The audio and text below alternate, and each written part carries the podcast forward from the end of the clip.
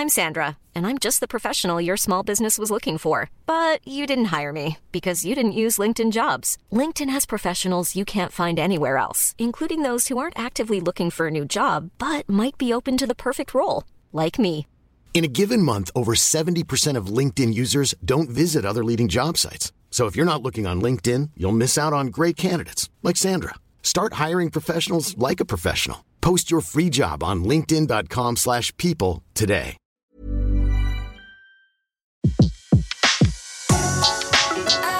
Le meilleur de séances radio est maintenant sur We Love Cinéma.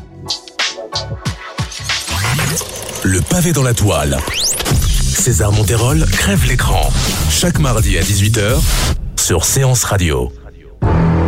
Aujourd'hui, chers amis, trêve d'intro interminable dont je raffole pourtant. Rentrons directement dans le vif du sujet, puisque je me suis penché sur les origines de l'un des films les plus célèbres de l'histoire du cinéma, Les Dents de la Mer. Il existe dans notre monde d'aujourd'hui une créature vivante qui, malgré une évolution de millions d'années, n'a pas changé. Elle attaque et elle avale tout ce qui passe à sa portée. Comme si Dieu avait créé le diable et l'avait doté de mâchoires. Réalisé par Steven Spielberg et sorti en 1975, Les Dents de la Mer est encore considéré aujourd'hui comme le premier blockbuster américain. Adapté du roman éponyme de Peter Benchley paru en 1974, son scénario est librement inspiré d'une histoire qui remonte au début du XXe siècle, celle d'une série d'attaques de requins sur la côte est des États-Unis. Nous sommes le 1er juillet 1916 dans le New Jersey. C'est le début de l'été et la canicule frappe le nord des États-Unis. On enregistre des températures records.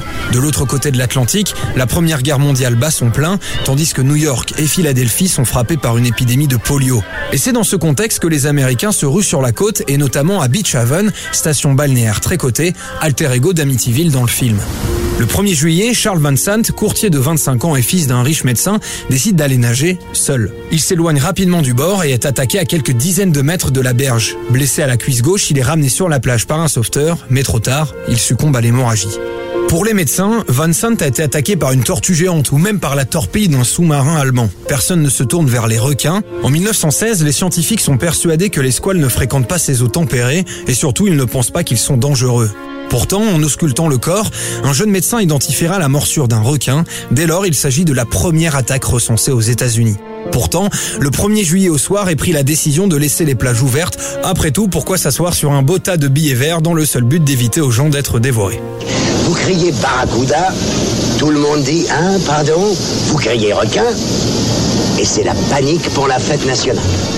Et ce qui devait arriver arriva. Le 6 juillet, deux jours après la fête nationale, Charles Bronder prend sa pause et quitte l'hôtel dans lequel il travaille, à Spring Lake, quelques kilomètres au nord de Beach Haven. Excellent nageur, musclé, bien bâti, il aime nager le plus loin possible du bord pour épater les filles sur la plage. Il sera ramené sur la berge quelques minutes plus tard, sans vie et sans ses jambes. Et c'est à ce moment-là, au moment où son corps mutilé est exposé à la vue de tous, que la panique gagne les vacanciers, les plages ferment ainsi, les unes après les autres. Mais il ne s'agit pas que d'interdire la plage, il faut engager un homme pour tuer ce requin Le 12 juillet, dans la petite commune de Matawan, dans les terres, à 25 km de la côte, Lester Shywell, 12 ans, part se baigner dans l'étang avec ses amis. Alors qu'il est éloigné de ses camarades, ces derniers croient apercevoir un bout de bois flottant. Il s'agit en fait de l'aileron d'un requin qui fond sur Lester. L'enfant est sauvagement attaqué. Vous saviez qu'un requin rôdait au large de nos côtes. Et vous saviez qu'il était dangereux. Pourtant, vous avez permis que les enfants se baignent. Ameuté par les cris des autres enfants, le tailleur de la ville, Stanley Fisher, saute à l'eau. Alors qu'il tente de ramener sur la berge le corps sans vie de Lester, il est lui aussi pris à partie par le squale. S'engage alors une bataille entre l'homme et l'animal, conflit dont le tailleur ne sortira pas vivant.